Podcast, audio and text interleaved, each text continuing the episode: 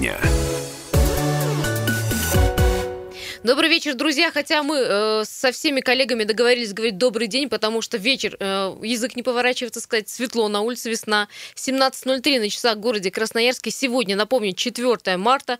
За окном тепло. Э, ну и синоптики пока нас радуют своими прогнозами э, о погоде. Юлия Сосоева, Дмитрий Болотов в этой студии. Друзья, ну что, во-первых, мы э, хотим сказать, что сразу скажу, что Россия лидирует на, В медальном спирте- да, на спортивных играх э, студенческих у нас 8 золотых, 9 серебряных и 6 бронзовых медалей, 23 в нашей копилочке. И, в общем, это не э, может не радовать. Я сама вот буквально одной ногой была на соревнованиях, э, другой здесь. А Э, второй? да, э, биатлон меня очень порадовал. Радует меня и погода, и подготовка трасс. И, в общем-то, э, наши э, и девчонки, ребята готовы к тому, чтобы бороться, бороться со своими соперниками и получать медали. Но это касается универсиады и, все о, о универсиаде, об открытии. Кстати, мы тоже вас спросим, как вам э, церемония открытия и само шоу. И все об этом, обо всем мы будем говорить во сколько? Буквально вот в следующей части. Но сначала программу хотелось бы начать, ну, скажем так, э, одного из актуальных вопросов для города Красноярска, хотя сейчас она меньше чувствуется, это я говорю о пробках, вот сейчас буквально 3 балла, и во время проведения универсиады все-таки не так э, э, кар- картина страшна, как она была до универсиады, но тем не менее, друзья, говорим об актуализации э, системы и развитии системы э, транспорта, и общественного в том числе. Ну, кстати, Юля, если бы не универсиада, и этой темы бы вот заново мы не касались, потому что как раз Владимир Владимирович Путин, президент России, когда приехал на универсиаду, обсудил с губернатором Александром Викторовичем Мусом вот эту самую модернизацию транспортной сети. Да, у нас город-миллионник, город растет, развивается, и, конечно, вот как-то облегчить надо ситуацию, но каким образом? Во-первых, э, транспорта много, автомобилей много, это, конечно, конечно, влияет на экологию города. А, Ну и еще раз, еще раз говорим про метро. Д- У нас есть небольшой комментарий а, губернатора края э, Александра Уса о том, вот какая ситуация сейчас складывается в городе и какие есть пути решения. Давайте а, попытаемся послушать. Нет, вот звукорежиссер говорит, что невозможно послушать. Ну да, я пока буду рассказывать. да, э, ну, скажем так, эта встреча состоялась вот буквально, э, видимо, 2 числа, когда э, Да, в Владимир день, в Путин день при- открытия сюда. они обсуждали насущные проблемы, и в частности, ну, с моей точки зрения, это главная была тема, потому что действительно огромные претензии к городскому общественному транспорту у нас, и мы ждем метро в течение уже 20 с лишним лет. Ну То и есть- говорим э, о том, что нужно людей пересаживать с личного транспорта на общественный, только с общественным пока у нас пробуксовка, потому что у нас кроме автобусов э, ничего нет. Мне очень понравился поворот сейчас э, вообще в осмыслении этой проблемы, когда говорят о том, что метро, которое все-таки будет строиться в Красноярске, оно должно стыковаться с другими видами транспорта. И это электричка, и это скоростной трамвай. И вот именно в такой модели, мне кажется, может Красноярск действительно изменить э, общественный транспорт. Ну давайте послушаем отрывок встречи Александра Уса, губернатора края, с президентом России Владимиром Путиным. По вашему поручению, Владимир Ильич, мы в течение вот нескольких месяцев э, занимались очень активной актуализацией этой темы в свете, прежде всего, комплексного решения транспортной и экологической проблемы. Мы пришли вот к так- к такому пониманию, что деле таким образом ситуация. К 2030 году, если метро не будет, все будет выглядеть именно так, то есть скорость движения автотранспорта будет достигать порядка 5-10%, если позволите, вот, э, километров, да, извините, да, километров. Соответственно, м, вот так сегодня э, выглядит э, локализация наиболее серьезных неблагополучных участков с точки зрения экологии. Совершенно понятно, что около 50% выбросов и проблем в этом смысле создает транспорт. И никакие иные способы, как более активное использование общественного транспорта, здесь э, невозможно. Как отметил глава края, еще раз, если не появится метро в городе, все будет выглядеть вот так, как оно есть на сегодняшний день, когда скорость э, потока 5-10 км в час, и, в общем-то, в пробках стоит весь город Красноярск. Ну, действительно, я вот тоже смотрел огромное количество замеров, и статистика показывает, что именно личный автотранспорт и транспорт вообще автомобильный, он более 50% всех выбросов дает. То есть, соответственно, если у нас появится транспорт экологичный, а метро и трамвай, и все это э, действительно не портит воздух. А вы знаете, э, знаешь, Дима, что говорят? Вот это неправильно, что автомобили, они дают такую экологическую нагрузку не потому, что автомобилей много, а потому что автомобили стоят в пробках. И э, именно из-за этого вся проблема. Друзья, ну а к вам вопрос. Верите ли вы в то, что метро, которое, может быть, появится все-таки через там э, 5 лет, Ну, грубо говоря? 2023 год нам обещают, это через 4 даже. Ну, я То через не- 5, можно я не год вс- возьму? Юль, не все целиком, но хоть что-то, понимаешь? В общем, если метро появится, э, как вы думаете, решит это проблему вообще общественного транспорта в городе Красноярске? И, э, конечно, вообще верите ли вы в очередную новость о том, что все-таки метро будет? И так или иначе, э, это будет скоростное метро или это будет скоростной трамвай, связанный с метро, но, тем не менее, будет какая-то новая схема. Здравствуйте. А, Здравствуйте, Дмитрий Красноярск. Да, Дмитрий, слушаю вас. А, Я э, так, сам для себя много наблюдаю, на форумы захожу, изучаю. Но мое мнение такое. Конечно, Ус у нас хороший губернатор, красивый, прическа такая модная. Но он юлит, если честно. Вот такой и вашим, и нашим. На самом деле мы знаем, из-за чего. Эко- Экология – это частный сектор и, соответственно, загрязнение вот этими угольными котельными. Потому что, смотрите, Москва а, какой поток машин идет? Воздух, приезжаешь абсолютно чистый, дышишь, как в Европе, да? В Европе поток идет, какой машин. Э, Там, вот в Великобританию я там езжу раз в году, наблюдаю.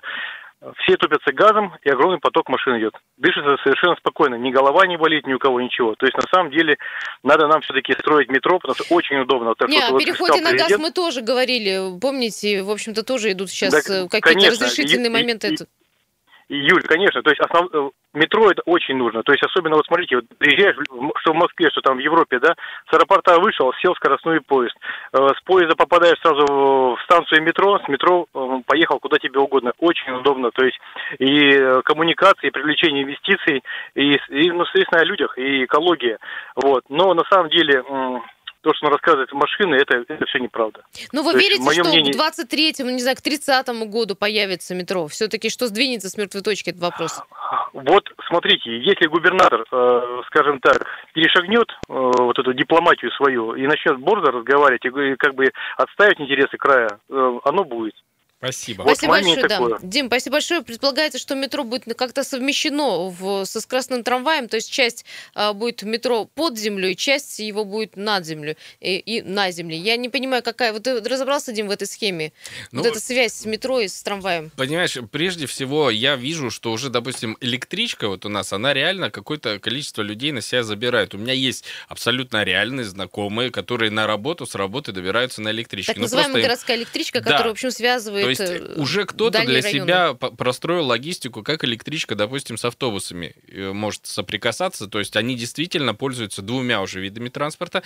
Появится метро, появится вот этот вот скоростной трамвай. Ну, на самом деле вопрос именно в тех пересадочных пунктах. Насколько То есть, чтобы правильно... остановка метро, автобус, Да, электрички насколько было правильно они будут раз- платформе. размещены, чтобы человек эту схему в голове представлял и четко понимал, вот ему нужно проехать условно на автобусе до станции метро, потом спуститься в метро. Ну, собственно, как это реализовано в Москве. Правильно, абсолютно Дмитрий говорит. Я тоже в Москве, в принципе, даже перемещаясь на большие расстояния, получаю удовольствие. Есть еще один звонок, даже два, ой, даже три. Тогда э, слушаем вас. Ваше мнение. Здравствуйте. Здравствуйте, любимый радио, Сергей. Да, Сергей, коротко, 30 секунд. Мы, поз- мы позволяем дымить автобусам, э, грузовым машинам большим, уж про маленькие не говорим. Мы это сами разрешаем. Где наша экологическая полиция? Где у нас движение какое-то? Один автобус постоянно дымящий, огромный автобус. Он полностью, допустим, одну какую-то улицу, он за день полностью ее покроет, вообще дымом не видно будет даже. Это понятно. 20 Давайте к метро подходить поближе к вопросу. А метро, метро нам поможет, давайте, это же счастье метро. Метро давайте, а вот э, раз зазвучало, что экология метро поможет. Нет, мы поможем только, когда запретим дымить. На, еще в эти гаражи, там печки бесконечные, они дымят, вот у нас в Северном, там у нас это кошмар, особенно в морозы. Надо вообще как бы запретить Все, желаю удачи. Спасибо, Спасибо. большое, да. Э, Причем, знаете, еще говоря о том, что э, будет некий вид подземного транспорта беспилотник так называемые. Ну, они уже тестируются, беспилотники в Европе очень широко и много. Есть, по-моему, в Японии уже где-то запущен. Ну, На это самом деле, совсем если далекое у нас есть, будущее, Юль, наверное. беспилотные автомобили, у которых гораздо больше вариантов движения вправо-влево, то уж с метро мы, наверное, или с э, поездом с каким-то небольшим сможем разобраться. Ему все-таки меньше функций необходимо. А знаешь, что пишут? Интересно, какой будет тариф единый, если пересаживаться с метро на автобус, на трамвай и снова в метро. Ну, про, знаете, про Слушай, деньги ну это, это еще рано вещь. говорить. Вот, э, в той же Москве, уж мы вынуждены ее сегодня вспоминать, в той же Москве ты покупаешь карту одну, эту тройка, и ты с этой картой проходишь во все абсолютно вид транспорта. Просто прикладываешь ее в автобусе, прикладываешь ее в метро, и с тебя снимается эта поездка. Мне кажется, очень удобная вещь. Да, ну, э, интересно, 228-08-09, как вы считаете, все-таки к, к какому году метро появится? Потому что вопрос уже, мне кажется, уже решается в верхах, а это значит, что, ну, как запущен механизм действия. Здравствуйте. Алло, здравствуйте, меня слышно? Да-да, слушаем. А, Владимир меня зовут. Метро уже слышим 20 лет, как вы сказали. Ну, по-моему, еще 20 лет будем ждать это метро. И коли УЗ говорит, что 50% выбросов идет автотранспорта, то трасса Железновка-Красноярск, там есть Вас, к сожалению, я- совсем не, не слышно. Э, Попытайтесь нам перезвонить, пожалуйста, потому Владимир, что уходит э, просто связь. помехи очень серьезные. Друзья, 228-08-09, э, говорим мы, э, ну и заканчиваем говорить в этой части о новой э, транспортной схеме. Э, Я её- хочу, знаешь, да. в конце вот 18 секунд процитировать. Надеемся, что проблема к 23 году э, общественного транспорта будет решена радикально. Это сказал УС, надо это запомнить и добавил. Радикально, значит, появится Это метро. реальная вещь, он сказал. То есть к 23 году вот радикально мы что-то решим. Универсиада появилась, появилась. Сделали спортивные объекты, сделали. Почему бы э, не появиться метро? А, буквально через две с половиной минуты вернемся в эту студию. Пожалуйста, не переключайтесь.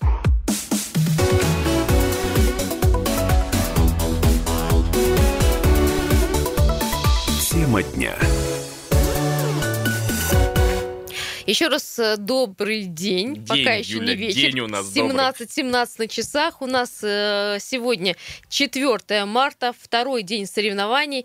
Универсиада была открыта 2 марта торжественно, и об этом мы говорили здесь в этом эфире. Э, я предлагаю э, тему потихонечку о, о развитии транспортной схемы закрывать. Да, идем дальше. Идем дальше. Почему? Потому что э, хотелось бы обсудить с вами, а вас было очень много, и нас, и всех, э, и красноярцев, и жителей города, и других э, регионов, и из-за рубежа людей э, приехало очень много именно на открытие, на церемонию открытия. Э, в студии мы были здесь с Марией Мишкиной, когда церемония состоялась. Редактором «Комсомольской правды». Спасибо, да. Когда церемония состоялась, мы здесь обсуждали ее, но и далее я уехала в парк универсиады смотреть э, церемонию зажжения огня универсиады. Вы знаете, так много людей я давно не помню на площади. Ну что, давайте делиться впечатлениями о том, как это было. Друзья, 228-08-09 э, были на церемонии, попали, не попали, счастливчики вы или нет. Но в любом случае, По кстати... телевизору явно смотрели. Ты знаешь, самое крутое место, это были фан-зоны, это там, где на улице были расположены огромные экраны, где все вот как-то тепло с собой общались друг с другом,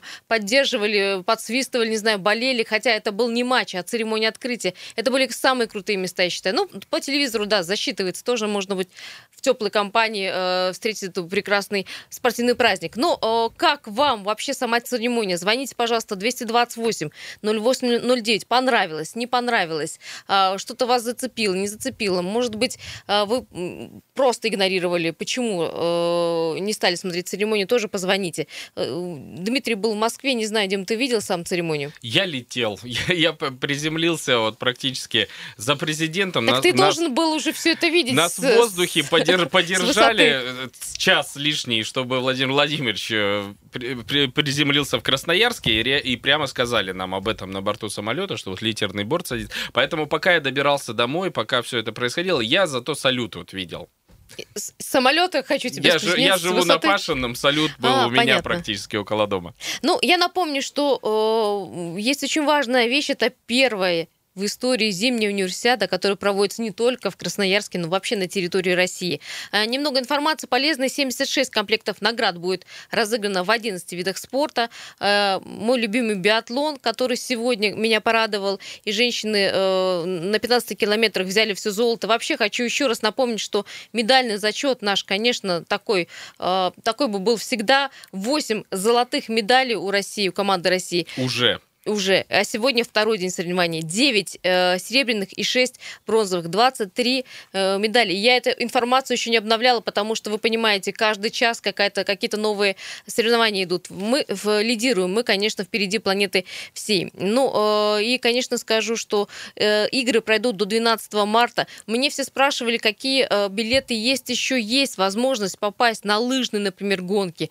Есть попасть в ближайшее, по-моему, 6 э, марта там соревнования есть возможность попасть на хоккейные матчи за бронзу между женскими э, командами. Керлинг тоже можно будет увидеть. Можно увидеть э, хоккей с мячом между мужчинами. Также все желающие могут попасть на спортивное ориентирование. Все эти билеты есть. Вот отвечая на ваш вопрос, кто-то мне задавал его в Вайбере, вот такие билеты есть. И еще есть такой совет. Иногда можно приходить к самим соревнованиям и э, э, спрашивать у людей. У, некоторых остаются какие-то свободные билеты. Они их не продают, не сдают, а просто вот при мне на хоккей просто подарили человеку этот билет. Э, Все-таки это спортивное сообщество, оно иное немножечко. А вот подарили, да, уже пойдешь точно, наверное. Да. Ну, о том, как, как, каким было э, это мероприятие, что такое церемония открытия, э, видели вы своими глазами, обо всем об этом мы вас спрашиваем. Ну и сейчас попытаемся дозвониться до Татьяны Ароновой. Это наш спецкор. Она присутствовала на официальной церемонии и выходила несколько раз к нам на прямой эфир.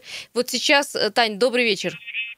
Добрый вечер. Вот сейчас, Тань, ты, наверное, можешь все уже сложить, всю картинку мира в голове, да, как-то так, э, и уже рассказать в общем, как тебе церемония, потому что там все было на эмоциях, понятно, а сейчас проанализировать и, в общем-то, более спокойно сказать, э, что это был за праздник, что это было за мероприятие для тебя лично. Ну, для меня лично это, конечно, было очень важно, хотя я до последнего не понимала, сумею ли я на него попасть. А, напоминаю, что на первую церемонию билеты вообще не продавали, потому что а, были там только спортсмены, а, партнеры, журналисты, особо почетные гости, которые принимали участие в организации уни универсиады. Поэтому до последнего не знали, попадем мы туда или нет. Ну, а сейчас, когда уже эмоции немного поутихли, мне кажется обидным вот это вот обсуждение, а, когда а, некоторые говорят, что это было не столично, провинциально, что это было как попало. Ну, в общем, мне кажется, что это неправильно. А, церемония была действительно впечатляющая, и думаю, что те, кто смотрел ее по телевизору, получили эмоции не меньше, чем те, кто был в зале. Э, вот, э, что, да, да, да. да, я еще добавлю, что я вот написала уже текст, надеюсь, его увидят э, читатели сайта и газеты, а для слушателей радио скажу, меня вот больше всего поразило в поведении зрителей, это, конечно, телефоны. То есть телефоны настолько были, то есть спортсмены идут с телефонами, и зрители сидят с телефонами, и, в общем, идет процесс вообще в телефонах. Вот это вот меня немножко так задело, потому что, мне кажется, реальная жизнь все-таки интереснее. Да, но Инстаграм никто не отменял его уже никуда не денешь. Ты понимаешь, Таня, да, что все выкладывают тут же. Да, вот если, если нет фото, то этого как бы и не было, да. Есть э, вопрос по количеству свободных мест. Мы тоже видели, что были свободные места. Все спросили, а что, для кого они были зарезервированы и что это, что это значит? Именно 2 числа. Да, вот э, именно 2 числа э, я помню, что в соцсетях начался такой, такая перепалка, что вот, значит, половина зала пустой. Но я слушателям радио «Комсомольская правда» сразу сказала, что половина зала действительно пустые места, потому что они предназначены для спортсменов.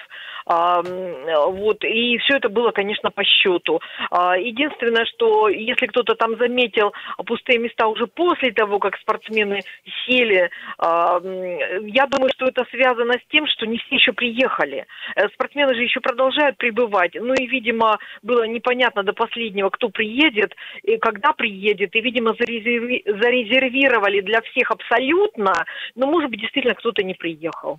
Ну, вот в общем, все. почувствовать с экрана вот весь этот жар, накал событий, да, невозможно было. Все, конечно, было круче э, чувствовать на месте, там, находясь в Платином-арене. Ну, мне сложно сравнивать, потому что я не видела трансляцию. Я просто потом уже в соцсетях прочитала, что те, кто смотрел трансляцию, Мгм. впечатлены не меньше. Ну, то есть, действительно, очень хорошие отзывы, их большинство. И я еще раз повторю, что мне обидно, когда я слышу негатив. Ну, вот э, не должно быть. Действительно, все было очень э, хорошо, мне кажется, продумано и придумано. То есть, чувствовалась идея, какая-то мысль, и все это прочитывалось без всяких объяснений, без комментариев. все это было понятно, прозрачно. И мне кажется, это большое достижение тех, кто придумывал церемонию. То есть Илья Авербук со своей задачей справился, да, Таня? Я думаю, да. То есть вот то, что происходило на сцене, а в зале же никто не комментирует, то есть никто тебе не объясняет, кто это там, Суриков, или это там э, связь прошлого с будущим, или это э, там многонациональность в Сибири показана. Никто же этого не говорит, но ты это понимаешь по костюмам, по движениям, по музыке. То есть мне кажется, в этом смысле все было очень э, прозрачно. Спасибо большое. Татьяна Аронова была с нами на прямой связи, наш специальный корреспондент э, «Комсомольской правды» в Красноярске, а наша коллега, которая присутствовала на церемонии открытия 2 марта в Платином арене. Ну, э, друзья, 228-08-09, как вам церемония открытия? Э, Может, вас э, что-то поразило, восхитило, или наоборот, вам что-то не вот, понравилось? э, Таня тан- трансляцию не смотрела, а я трансляцию как раз видел. И вот больше всего, конечно, поразило, каким способом был зажжен факел. Об есть- этом мы поговорим буквально через одну минуту. Сейчас мы э, пообщаемся с нашим... Есть, да, на, на связи? Слушателем, здравствуйте. А, Здравствуйте еще раз, Дмитрий. Да, Два слова буквально. Вот знаете, что я обратил? Я смотрел по телевизору, ну, круто, конечно, и вот и мячик как зажег, потом и Есей. Обратите внимание, олень, который бежал, у одного копыта заклинило, не мигали. И вот я для себя сложил э, такую цепочку, что когда в Сочи кольцо не горело, но мы всех порвали. И вот это хороший знак, может быть, что мы действительно вот заберем все медали, ну, большую их часть. И Это И вот, следующая кажется, это- сувени- сувенирная продукция будет это маечки, да, с таким полукопытцем оленя. Ну, Да, да, по да, у одного оленя заклинило мигалки, и я думаю, что это, это хороший знак, что мы победим, наоборот. Но так круто, потому что все с Москвы звонили, с Великобритании, кто вот не поехал, боялись, что типа морозы. Вот, а как увидели по телевизору, я им видео скидывал, как вот флаги несут их стран. Люди просто сели и говорят, ё-моё, как вот так? Ну, круто. Дим, ну классно круто. было вообще, вот общее э, впечатление. Да до мурашек. Я вот смотрю по телеку, ну, у меня большой монитор, я могу себе, как бы там, здорово. Но прямо до мурашек. Прямо звук включил на полную, супруг говорит, убавь, я говорю, и отстань. Вот, ну, здорово, вообще круто, круто. Спасибо, Дима. Да, действительно, э, церемония была классная. Ну и, конечно, само зажжение огня. Двукратная олимпийская чемпионка по спортивной гимнастике Светлана Хоркина вынесла горящий факел из платином арены. И вот на специальную площадку зашла, где ждал э, Сергей Ломанов-младший. Хоркина подожгла хоккейный мяч. Ломанов сильным ударом его, э, в общем-то, Ты знаешь, отдал мой бы пас. шкодный ум, я в этот момент думал, а если он сейчас промажет? Абсолютно верно. Это были мои тоже мысли. Я думаю, что все равно все бы загорелось, конечно. Думаю, ну все, а что, если не зажжется главный вот факел Ломанов, он легенда, как и его отец, поэтому он не мог, конечно, нас Это разочаровать. было неожиданно, это было необычно, я вам хочу сказать, потому что я смотрела э, некоторые моменты э, других Олимпиад, других странах, как зажигали э, главный огонь, но вот это было вот до последнего момента, э, момента держалось, конечно, в секрете, никто не знал, как же зажжется факел. Э, но это было здорово. Друзья, я хочу сказать, что вот буквально в следующей части мы поговорим э, с человеком, э, который, в общем-то, и обустроил это все пиротехническое шоу. Вы, э, пожалуйста, не переключайтесь, потому что интересно все знать с обратной стороны изнанки.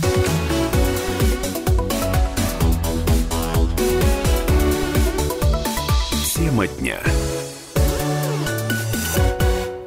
Добрый вечер, друзья. Хотя еще, может быть, мы находимся на границе дня и вечера, 17.33 на часах в городе Красноярске. А, Юлия Сусыва, Дмитрий Болотов в студии радио «Комсомольская правда». Главная, основная тема дня. Сегодня 4 марта. Ну и, конечно, мы говорим про ну, самое большое событие, которое сейчас происходит и в Красноярске, и в России. Это а, зимние, э, всемирные зимние студенческие игры, которые происходят в Красноярске. Очень много было событий и э, 3 и 4 числа, второй день соревнований по медальному зачету счету у нас 8 золотых, 9 серебряных и 6 бронзовых медалей. И к вечеру ситуация, конечно, может измениться, потому что вечером нас еще ждут ряд соревнований. Пока у нас 23 медали в медальном зачете, пока мы впереди всех. В общем-то, хочу сказать, что ну, биатлон я видела сегодня, Дима, лично своими глазами. Девчонки молодцы с таким каким-то напором, какой-то такой уверенностью. Вот мне кажется, что их ничего не останавливало. И промахи на рубежах, не, э, не знаю, там, не дышащие в спину, в затылок э, другие спортсменки из других стран. Вот как-то все было очень уверенно. Всегда хочется, чтобы эти задоры молодость, вот они потом перешли на Олимпиаду, и также наши команды бы побеждали. Абсолютно верно. У меня была такая идея на протяжении двух часов. Вот этих бы девчонок, да, на чемпионат мира по биатлону. Э, вот они бы там сделали, наверное. Друзья, ну вернемся к э, церемонии открытия. Мы ее обсуждаем чуть больше, чем одну часть. Почему? Потому что не, все, не все закончилось на церемонии.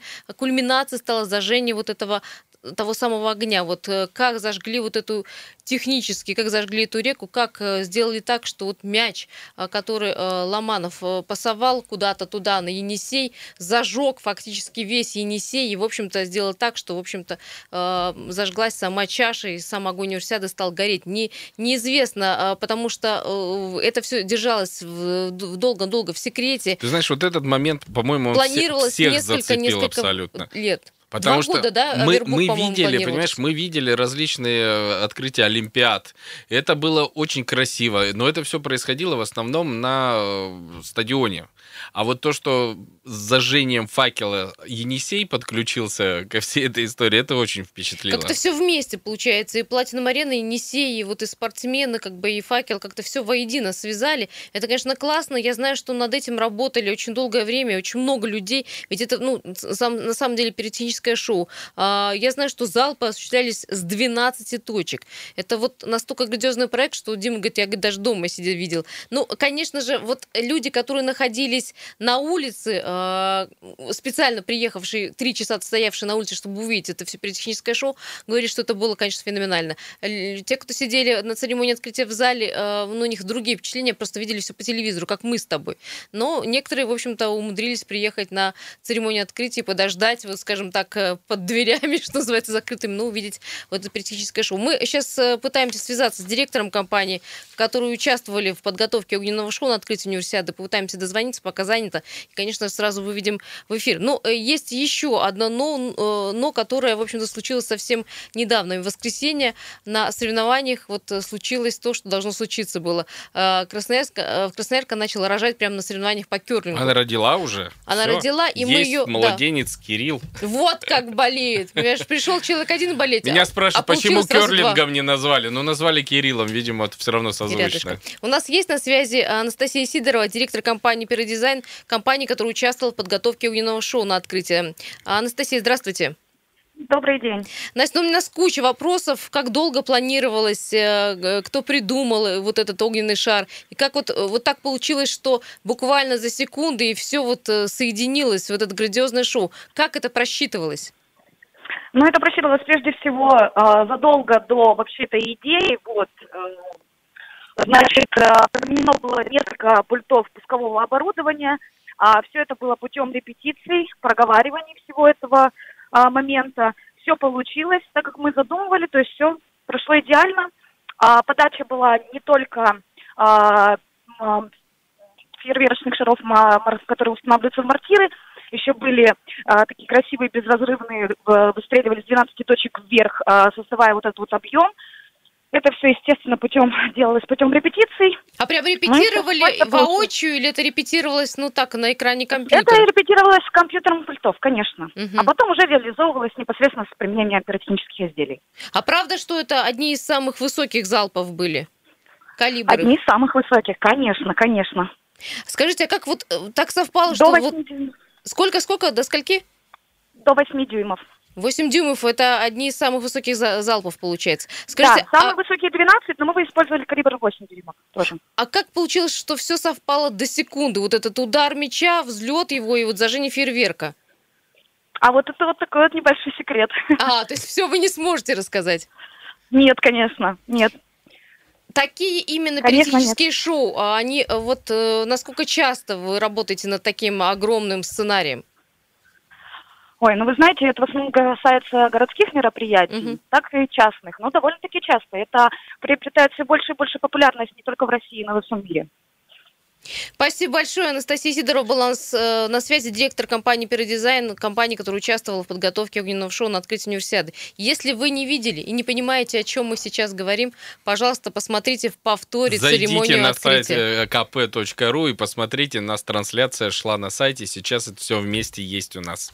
Да, ну, э, поговорим мы и о универсиаде. Э, Сейчас мы попробуем да, связаться с э, Владимиром. Владимиром, э, друзья, это человек, который всегда находится на трибунах э, и на Красноярских, и Я в Казани, его видел и в Сочи. на всех последних спортивных больших э, Владимир событиях по везде. телевизору. То есть он с флагом вот этот Красноярск, это было, конечно, что-то, потому что в Сочи его показывали везде. Потом на Настоящий чемпионате мира по футболу он был в шлеме, в каких-то доспехах. Это очень интересно. Всегда он попадает э, в кадр. Владимир Владимирович, я с ним увидела, ну, просто как болельщика, без э, флагов, ну, по крайней мере, просто на выходе вс- встретились. Но я А тут отметила... его все знают, понимаешь, ему здесь не надо Отметила его постоянство, да, что то есть человек э, везде и всюду спросила, немножко коротко, он был на церемонии открытия и был э, на трибунах, ну, по крайней мере, где можно успеть э, соревнований, э, игр спортивных. Ну, сейчас связываемся, да, пока он не отвечает. Э, друзья, как вам вообще э, универсиада? Второй день идет, э, соревновательный второй день. Где бывали, на каких матчах, что видели,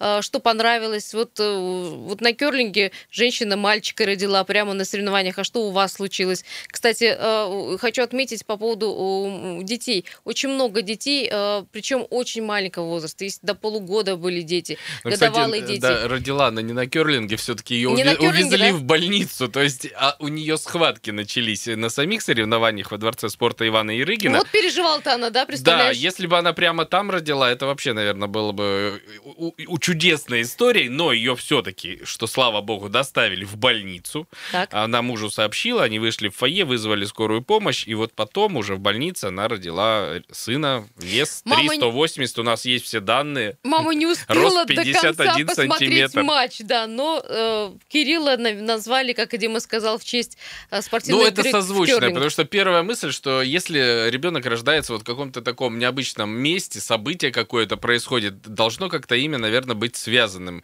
Ну, керлинг человека в России вряд ли назовут, а вот Кирилл нормально. А, Кстати, да, соревнования были в 9 утра в воскресенье. А, Команда России и Китай встретились. Хочу сказать, что керлинг оказался очень захватывающим видом спорта, потому что, ну, я к нему по-другому относилась. Сейчас я стала его А поклонницей. побывала и теперь нам рассказываешь, да? А, и э, очень классно, что э, всем э, людям, которые присутствуют на трибунах, э, одевают наушники в наушниках. Комментаторы не просто комментируют игру, но и рассказывают э, правила керлинга, ну, принципы его. Становится все понятно через 15 минут. Ну, кстати, вот то, что у женщины роды начались, это как раз то самое, потому что она ж болела, значит, эмоции. Я говорю, эмоции сильные. А у нас на связи э, Владимир Владимирович, здравствуйте. Да, здравствуйте. А на каких соревнованиях вы уже побывали? Общие ваши впечатления, эмоции?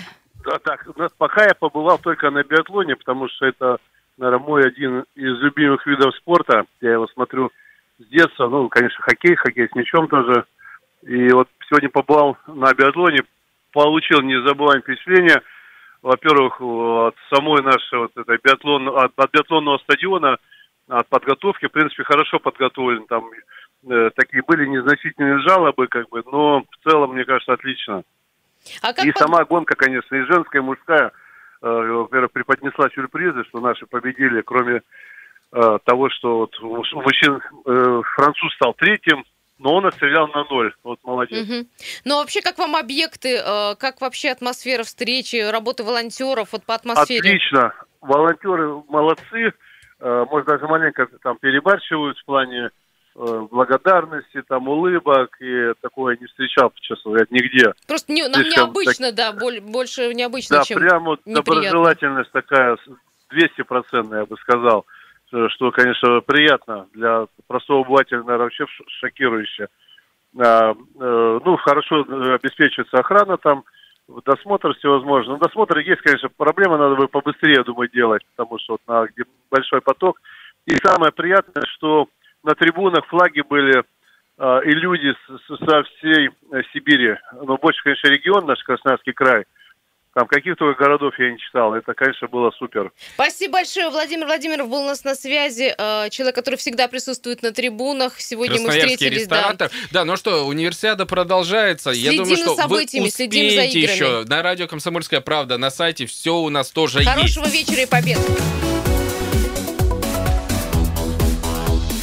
Тема дня.